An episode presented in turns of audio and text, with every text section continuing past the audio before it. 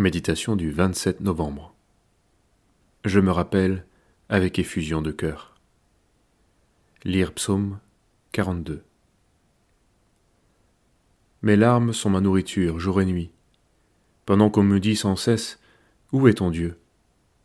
Je me rappelle avec effusion de cœur quand je marchais entouré de la foule, et que je m'avançais à sa tête vers la maison de Dieu, au milieu des cris de joie et des actions de grâce d'une multitude en fête pourquoi t'as battu mon âme, et gémis-tu au-dedans de moi?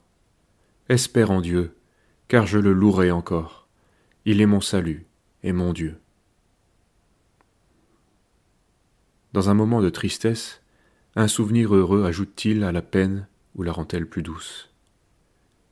Cette question a animé les débats entre poètes et fait écrire à Musset ces vers si aboutis. Dante, pourquoi dis-tu qu'il n'est pire misère qu'un souvenir heureux dans les jours de douleur? Un souvenir heureux est peut-être sur terre plus vrai que le bonheur. Il n'est pas nécessaire de faire de la poésie pour méditer ou pour s'interroger. À quoi cela sert-il d'avoir été heureux pour être triste aujourd'hui? L'attitude du psalmiste nous donne ici une grande leçon. Il traverse des épreuves terribles, il pleure, mais se rappelle des joies et des victoires accordées par Dieu afin de se fortifier en lui. Le souvenir permet au chantre de ne pas s'abandonner à la tristesse, mais de confesser au sein de l'épreuve que si Dieu a agi, il agira encore. Nous mesurons ici à quel point nous sommes encore charnels. En général, nous écoutons nos états d'âme, nous vivons les joies comme si elles devaient durer toujours. Quelle illusion. Quand les ombres apparaissent, nous cédons très vite à la révolte en considérant soudain qu'il fera toujours nuit. L'homme charnel écoute ses états d'âme, mais le sage parle à son âme.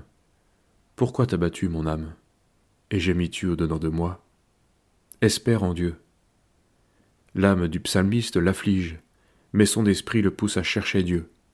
Malgré la nuit, il confesse qu'il y a de l'espérance. Sentinelle, que dis-tu de la nuit? La sentinelle répond Le matin vient, et la nuit aussi. Si vous voulez interroger, interrogez, Convertissez-vous et revenez. Ésaïe 21, 11 et 12. Il y a ici une leçon à tirer.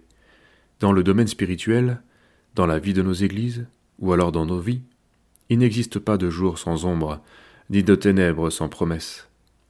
En toutes circonstances, plutôt que de nous réjouir comme les insensés ou de nous décourager, apprenons à convertir nos cœurs.